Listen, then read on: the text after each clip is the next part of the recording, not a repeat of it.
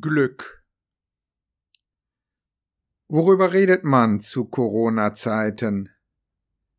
Warum nicht einmal über Glück? Angeregt wurde ich zugestandenermaßen aber auch durch das Buch von Richard David Precht mit dem inspirierenden Titel Wer bin ich? Und wenn ja, wie viele? Glück erscheint auf den ersten Blick recht einfach. Glück ist die ultimative Steigerung von Zufriedenheit. Jeder wünscht es sich unter möglichst umfassender Vermeidung von Unglück. Glück ist subjektiv, heißt, was den einen glücklich macht, lässt den anderen eher kalt.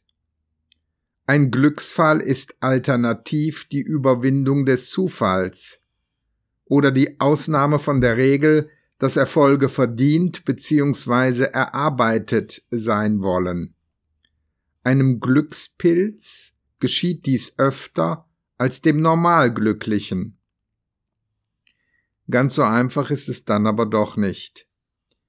Jahrhundertelang haben uns die Religionen vorgegeben, dass das Glück dem Jenseits, der Existenz nach dem Tode vorbehalten sei und nur ein gottgefälliges diesseitiges Leben eine Anwartschaft auf jenseitiges Glück bedingen könne. Eine Heilsbotschaft, mit der sich heute noch islamistische Selbstmordattentäter motivieren lassen.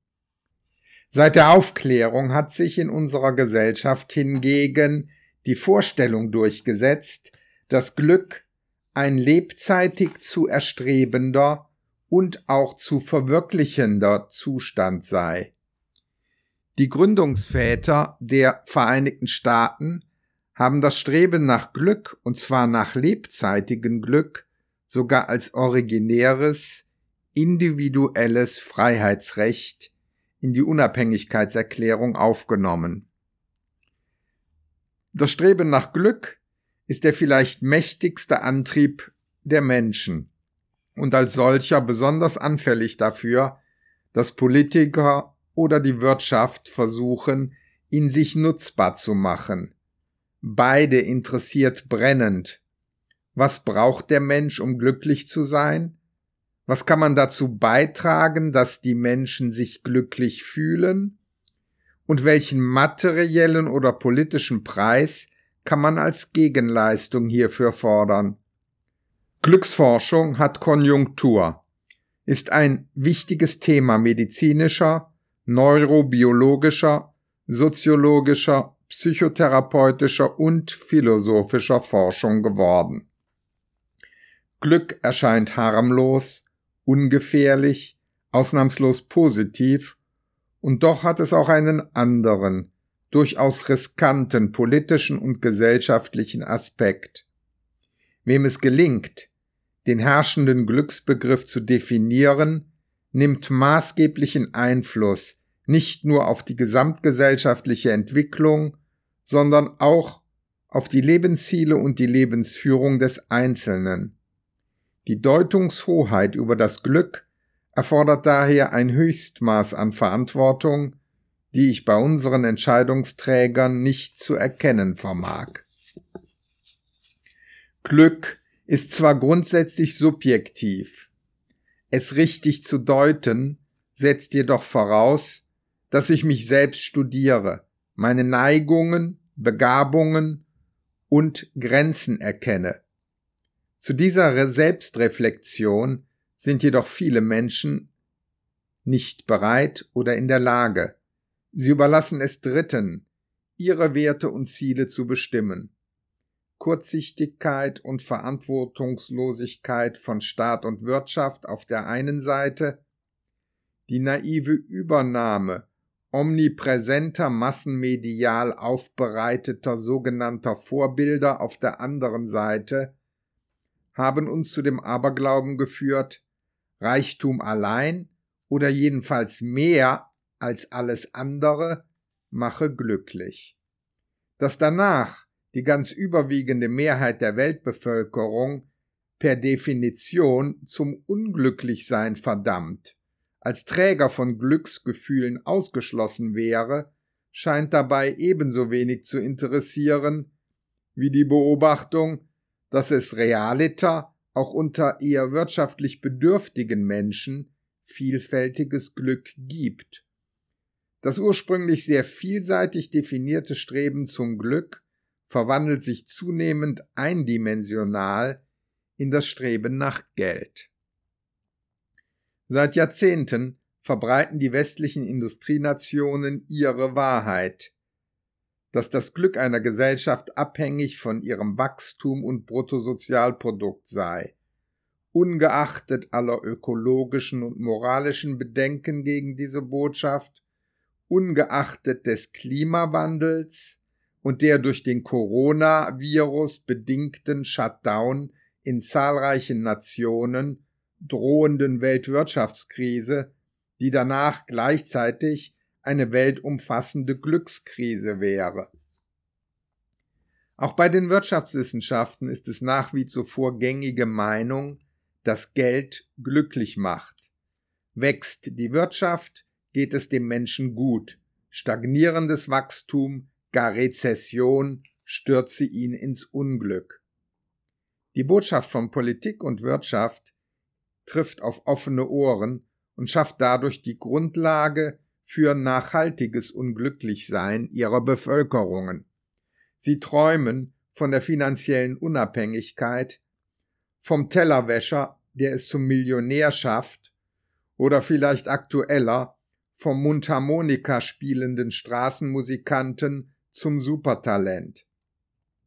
Verwenden den größten Teil ihres Strebens, Energie und Gesundheit auf ein Ziel, das für die meisten zeitlebens unerreichbar bleibt und verschmähen dabei alle anderen Werte, die erreichbar wären und zu einem positiven Lebensgefühl deutlich mehr beitragen könnten.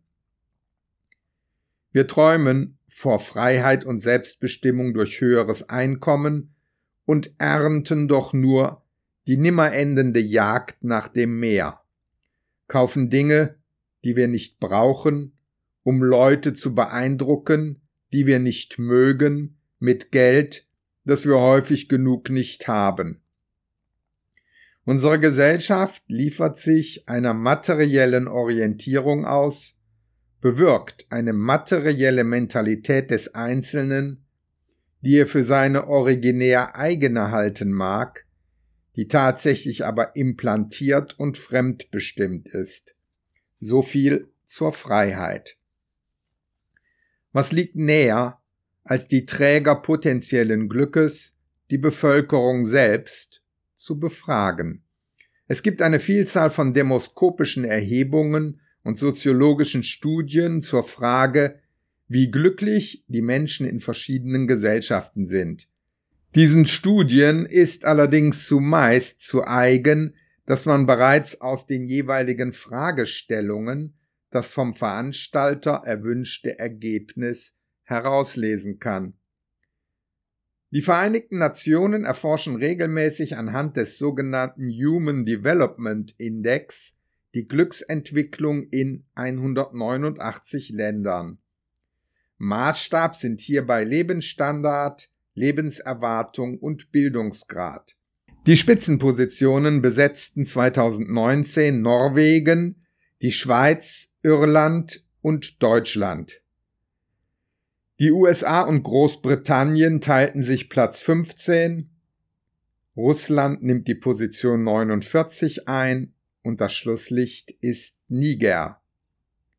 Im Jahr 2016 wurde anhand des Happy Planet Index eine ähnliche Untersuchung angestellt, die allerdings neben der Lebenszufriedenheit und Lebenserwartung der Bevölkerung zusätzlich den Verbrauch ökologischer Ressourcen berücksichtigte. Und plötzlich rutschten die USA auf Platz 108 von 140 Ländern. Das erste europäische Land war Norwegen auf Rang 12, die Niederlande erreichten Platz 18, Großbritannien Platz 34, Frankreich Platz 44 und Deutschland Platz 49, direkt gefolgt von Indien. Die Spitzenreiter waren Costa Rica, Mexiko, Kolumbien und der Inselstaat Vanabua, früher als die neuen Hebriden bekannt. Eine Erhebung, die genauso fragwürdig ist wie die erstere. Beide interessierte weniger die tatsächliche Lage an der Glücksfront als die Bestätigung ihrer jeweiligen Grundthesen. Dass Reichtum per se glücklich mache, dass nur die Einbeziehung von Umweltverantwortung Glück begründen könne. Beides gleichermaßen unbewiesen.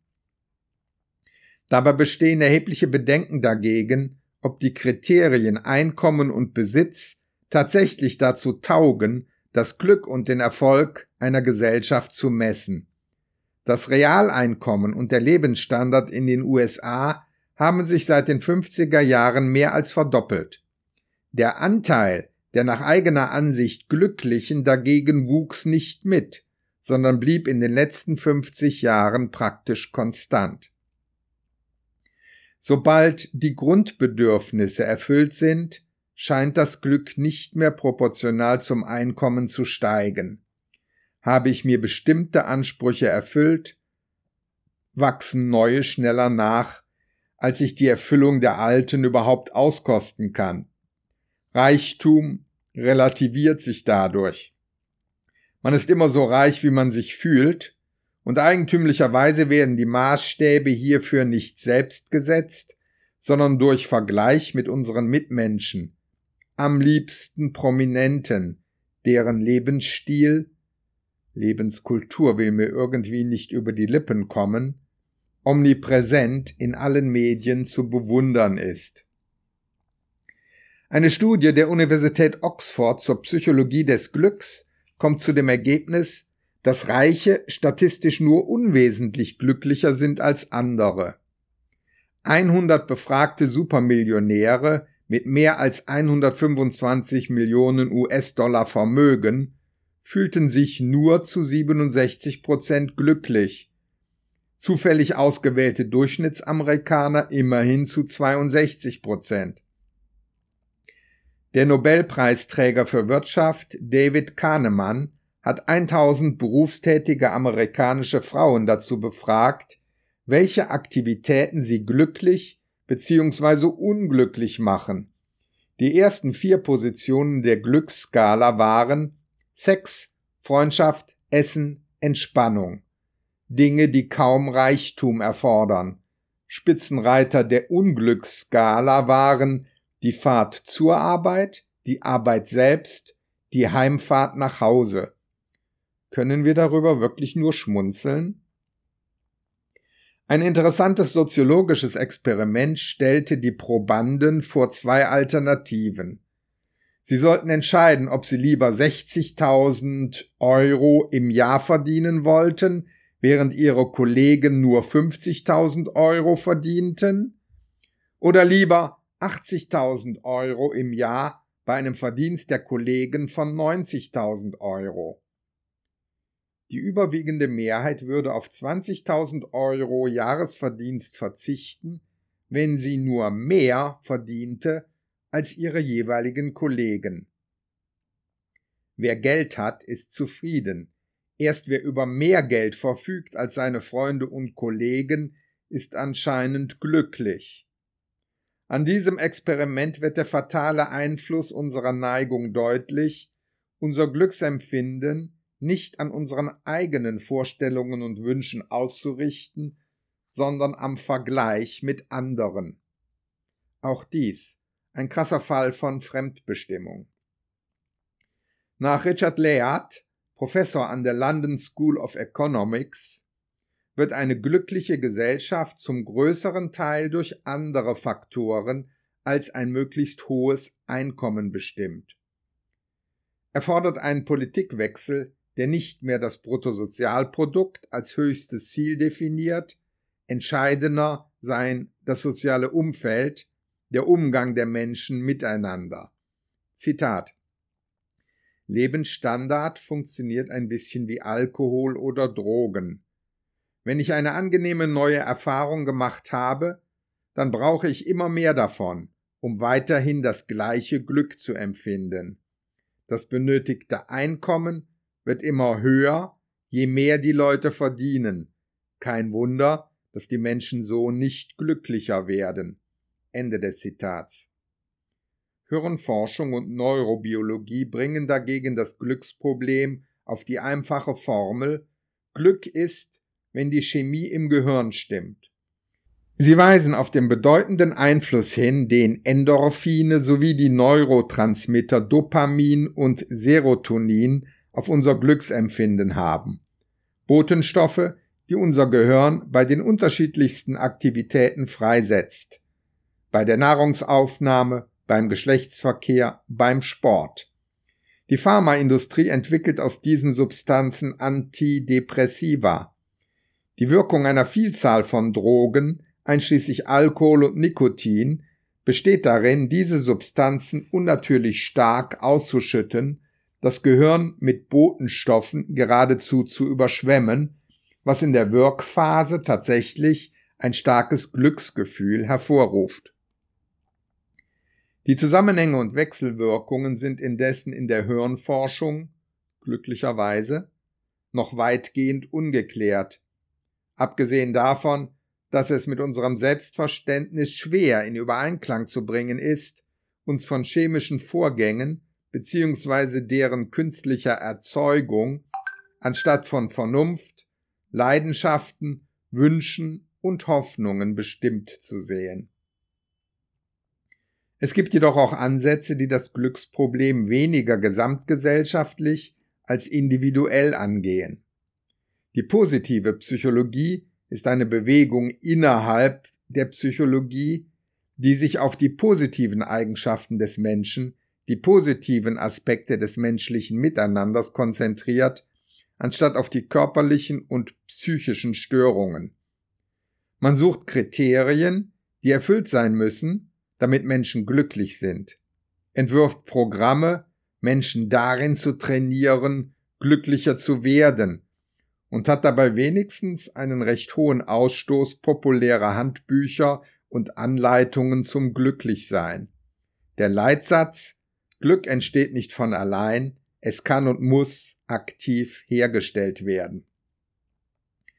Die positive Psychologie hat zufällig viel gemeinsam mit den Lehren eines vielverkannten griechischen Philosophen, der vor über 2300 Jahre lebte.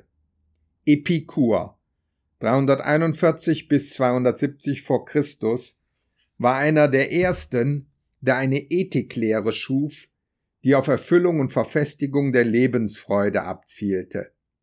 Sich als einer der ersten der Frage widmete, wie stelle ich es an, im Rahmen meiner begrenzten Möglichkeiten ein gelingendes, ein glückliches Leben zu führen. Genieße jeden Tag, jeden Augenblick, die kleinen Momente deines Lebens, wie es auch das Motto von Horaz Carpe Diem besagt. Zitat Ein kleines Stück Käse, langsam und mit Genuss gegessen, kann mehr Freude bereiten als ein üppiges Festbankett. Zitat von Pearl S. Buck Viele Menschen versäumen das kleine Glück während sie auf das große vergebens warten. Die Konzentration auf Geld und Besitz führt in Abhängigkeit und Sucht. Zitat Epikur Auch die Unabhängigkeit von äußeren Dingen halten wir für ein großes Gut, weil wir davon überzeugt sind, dass jene, die den Überfluss am meisten genießen, ihn am wenigsten brauchen und dass das Natürliche leicht das Sinnlose aber schwer zu beschaffen ist. Vor allem die sozialen Beziehungen stiften nach Epikur dauerhaftes Glück. Zitat Vor allem, was die Weisheit für die Glückseligkeit des ganzen Lebens bereitstellt, ist der Gewinn der Freundschaft das bei weitem wichtigste. Ende des Zitates. Zunehmend im Vordringen befindlich ist eine entschiedene Distanzierung von der Dominanz materieller Glückserklärungen. Die Bandbreite möglicher Glücksobjekte ist sehr viel größer. Liebe und innige Verbundenheit in der Lebenspartnerschaft, gegenüber Kindern und Familie, Freundschaft, erlebte Brüderlichkeit und Menschlichkeit, Religion, Gott, das Erleben der Natur, des Entstehens von Leben, etwa der Geburt des eigenen Kindes, das Erleben von Kunst, der Schönheit des Gedankens, eigene sportliche, kulturelle oder berufliche Höchstleistungen, das Gefühl, etwas Nützliches und Gutes zu tun, erscheinen letztendlich erfolgsversprechendere Glücksstifter als Geld allein. Es wird Zeit, das Aus für Gier und Überfluss als monotheistisches Lebensziel einzuläuten, dem wir fast alles andere aufzuopfern bereit sind. Männer, die ihre Karriere und das daraus resultierende soziale Ansehen und Wohlstand so hoch schätzen, dass sie daneben alles andere Familie, Freizeit, Gesundheit, Lebenserwartung und Moral gering schätzen. Frauen, die ihre Partnerwahl an der Aussicht auf nachhaltige, optimalerweise lebenslänglichen Reichtum orientieren, erst nachrangig an ihren Gefühlen, nicht selten um den Preis ebenso langer Verstellung und Selbstverleugnung. Jugendliche, die Ekstase, das schnelle Geld vergöttern, in ihren Mitteln zunehmend bedenkenlos, weil man schon durch redliche Arbeit das nicht erreichen kann, was sie als allein erstrebenswert ansehen, geschweige denn als chancenloser, um nur einige Stereotypen zu bemühen. Das Glück ist eine ganz private Sache. Glück ist nicht passiv, die stupide Übernahme drittseitig definierter Werte. Es muss mein Glück sein. Ich muss es selbst finden. Aus den Erkenntnissen Epikurs und der positiven Psychologie lassen sich einige nur auf den ersten Blick banal erscheinende Leitlinien herleiten. Aktivität ist wichtig. Wer rastet, rostet. Unser Verstand will beschäftigt, gefordert sein. Geistiger Stillstand bewirkt Unzufriedenheit. Antriebslosigkeit mündet in Depression. Entwickle vielfältige Interessen. Abwechslung. Sei aufgeschlossen für Neues. Zu viel Abhängen oder moderner Chillen ist dem Glück nicht förderlich. Das soziale Leben spielt eine bedeutsame Rolle. Epikur hielt wenig davon, sich in den Mittelpunkt zu spielen, weder im privaten noch in der Öffentlichkeit. Aber er erkannte, dass es kaum eine dauerhaftere Glücksquelle gibt als soziale Bindungen. Freundschaft, Partnerschaft und Familie können einen Rahmen schaffen, in dem wir uns aufgehoben fühlen. Etwas gemeinsam zu erleben, mit dem Partner, einem Freund oder Kindern, steigert das Glückserlebnis. Wer in einem engen sozialen Verbund lebt, steht mit seinen Sorgen und Nöten nicht allein da. Konzentration. Genieße das Hier und Jetzt, den Duft der Blumen, die Schönheit der Formen, oder eben auch den Geschmack eines Stückes Käse. Je intensiver man sich auf jemand anderen einlässt, umso intensiver sind die Gefühle, die sich hieraus entwickeln mögen. Zuweilen an die eigene Zukunft zu denken ist wichtig. Fortwährend an die Zukunft zu denken raubt den Moment. Leben ist das, was den meisten Menschen passiert, während sie eifrig damit beschäftigt sind, andere Pläne zu machen. Goethe Willst du immer weiter schweifen? Sieh, das Gute liegt so nah. Lerne nur das Glück ergreifen, denn das Glück ist immer da. Realistische Erwartungen. Glück ist vor allen Dingen die Frage, was ich selbst vom Leben erwarte. Wer sich überfordert, leidet an vermeidbaren Enttäuschungen und Stress. Wer sich unterfordert, schöpft sein Glückspotenzial nicht aus. Gute Gedanken. Glücksgefühle sind kein Zufall, sondern die Folge der richtigen Gedanken und Gefühle. Positive, optimistische Gedanken erzeugen Lust, negative, pessimistische Unlust. Zitat Dostojewski Es ist gut. Alles. Der Mensch ist unglücklich, weil er nicht weiß, dass er glücklich ist. Nur deshalb. Das ist alles. Alles. Der das erkennt, der wird gleich glücklich sein, sofort, im selben Augenblick. Ende des Zitats. Ich bin bis zu einem bestimmten Grad frei, die Ereignisse in meinem Leben zu bewerten. Manchen Menschen gelingt es, dem Leben vor allem das Gute abzugewinnen, bei anderen ist es umgekehrt. Jeder muss an sich arbeiten, erkennen, warum er sich etwa intensiver mit den negativen Aspekten seines Lebens aufhält als mit den positiven. Warum bewerte ich das Schlechte höher als das Gute? Eine positive Lebenshaltung ist eine schwere, aber durchaus erlernbare Kunst. Seneca Glücklich ist nicht, wer anderen so vorkommt, sondern wer sich selbst dafür hält. Vermeide Quellen der Unlust. Eine der häufigsten ist der Vergleich. Wer vergleicht, verliert. Ich sehe nicht aus wie Heidi Klum, ich habe nicht das Einkommen meines Nachbarn, ich bin nicht so beliebt, witzig und eloquent wie mein Kollege. Montesquieu Man will nicht nur glücklich sein, sondern glücklicher als die anderen. Das ist deshalb so schwer, weil wir die anderen für glücklicher halten, als sie sind. Ende des Zitats. Die Suche nach dem Glück nicht übertreiben, gelassener mit dem Unglück umgehen. In vielem Unglück ist der Samen für etwas Gutes verborgen. Warum verschwende ich Zeit und Energie darauf, mich mit Umständen auseinanderzusetzen, an denen sich nichts ändern lässt? Freude durch Arbeit. Arbeit ist etwas, das uns zwingt, aktiv zu sein.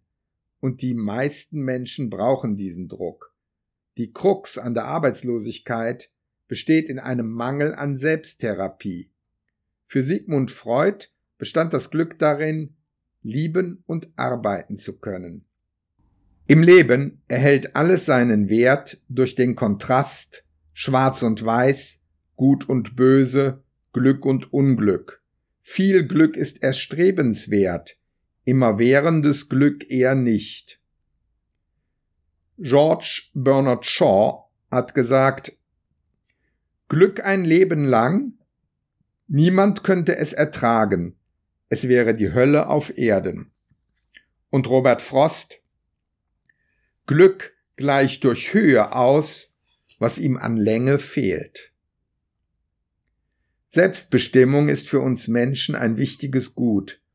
Daher wird ein Glück, das ich selbst erschaffen, mir erarbeitet habe, wertvoller empfunden als geschenktes Glück.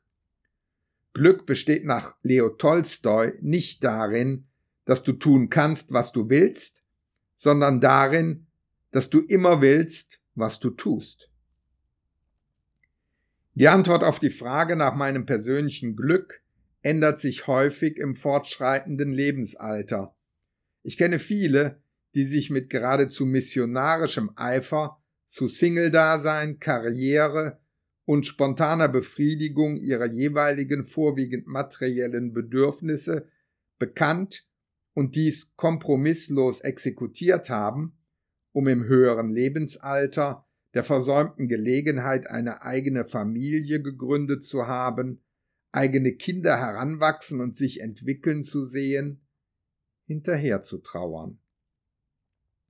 Jeder hat seine eigene individuelle Glücksvorstellung, aber sie zu erkennen ist schwierig, und so geschieht es allzu oft, dass ich meinen Glücksbegriff fremd bestimmen lasse, die Definitionen anderer von Glück übernehme, ohne deren Relevanz für mein persönliches Lebensgefühl zu hinterfragen weil Glück individuell, persönlich ist, muss jeder Einzelne zunächst erforschen und erkennen, was ihn glücklich macht.